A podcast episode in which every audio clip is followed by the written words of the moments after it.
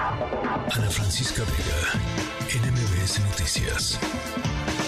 Le agradezco muchísimo a Fernando Escobar, investigador de Causa en Común. ¿Cómo estás, Fernando? Bienvenido, buenas tardes. ¿Qué tal? Muy buenas tardes. Un placer estar aquí contigo y un saludo al auditorio.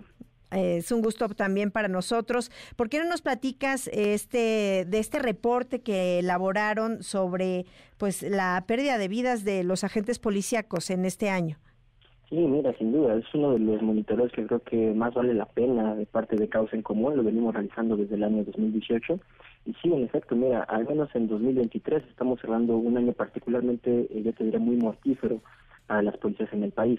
Eh, de acuerdo con las cifras que estamos manejando, y esto es el corte más reciente, prácticamente al cierre de esta semana, hemos podido registrar al menos 415 casos de policías asesinados en lo que va del año. En el sentido, pues bueno, te puedo compartir también el ranking de cuáles son los estados en donde más policías han asesinado.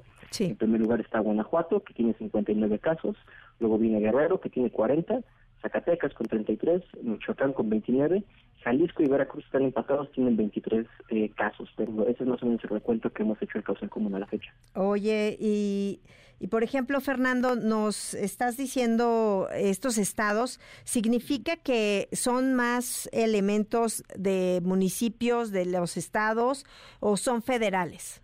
No, sin duda, una de los constantes que también percibimos mucho es que, digamos, la, eh, la corporación el tipo de corporación policial más vulnerable a este tipo de ataques, a este tipo de violencias, son desde luego las policías eh, municipales. De hecho, por dar por ponértelo en porcentaje, eh, está, es superior al 50%, 53% de los casos que registramos a través del monitoreo en medios son de asesinatos de policías municipales. Para el caso de los federales, la proporción es mucho más chica, alrededor del 8%.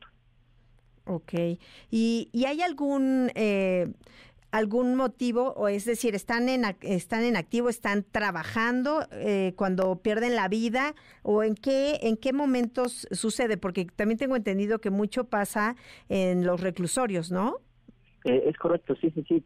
Al menos de los de esas dos categorías que estás hablando justo cuando se cuando digamos los ocurren en su estado inactivo o durante sus días francos o días de descanso es bien interesante también yo creo que ese dato, porque te habla yo creo de cuál es realmente el grado de vulnerabilidad al que están expuestos los policías. Eh, eh, en el caso, por ejemplo, de los policías en activo, igual la proporción es muy alta, es arriba del 50%, 58% de los casos que detectamos son de policías que fueron asesinados mientras se encontraban en activo. El caso, por ejemplo, de los policías que estaban en sus de descanso es del 28% apenas. Sí, y que al final te dice, bueno, están a lo mejor en un operativo y hubo una balacera y perdieron la vida, pero no necesariamente es el caso. No necesariamente, fíjate, eh, al menos de los monitoreos que llevamos a cabo son muy notorios, además, como dices, de digamos los típicos enfrentamientos, ¿no? donde hay una balacera, un intercambio de fuego entre civiles armados y policías, también son muy notables los casos en donde el ataque, digamos, es directo, un poco sin aviso, ¿no? Los policías simplemente se encuentran patrullando y de repente son víctimas de un ataque, o al menos de acuerdo si es como se reporta en la prensa, pero sí es de las dos formas. Incluso también eh, tienen ustedes el monitoreo de custodios en los centros penitenciarios del país. Sí, correcto. Sí, sí, sí, mira, del caso de los custodios, bueno, desde luego, ya te diría, creo que pocas veces ponemos atención a lo que ocurre en los penales del país de por sí, y digamos, por ejemplo, a las corporaciones policiales que están ahí eh, prestando servicio.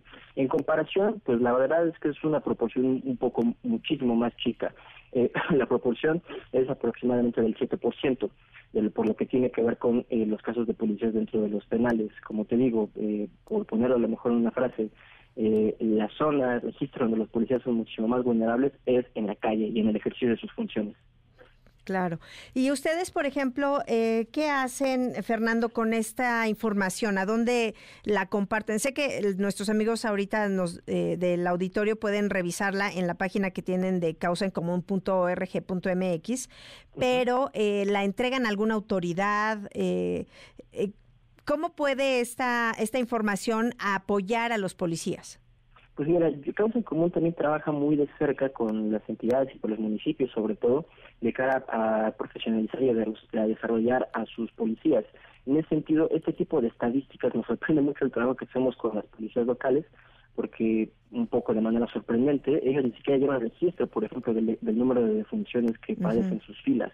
Eh, es un poco alarmante dado el contexto, eh, dada la coyuntura de violencia que vive el país, que una corporación municipal no tenga en cuenta esos datos, sobre todo para eh, cosas muy básicas. Yo te diría, no tiene nada, nada más que ver, digamos, con el mero registro cuantitativo, sino también con la intención de eh, enfrentarse a una situación que creo que se está golpeando directamente en la cara. Esto te habla de que, bueno, es importante dotar a las policías de entrada, eh, no nada más de un equipo más eh, adecuado, porque muchos policías locales carecen de él, sino también de prestaciones suficientes. Es muy sorprendente que recientemente creo que está muy en boga hablar en este país de reformas laborales, que le se preste muy poca atención a la situación laboral de las policías.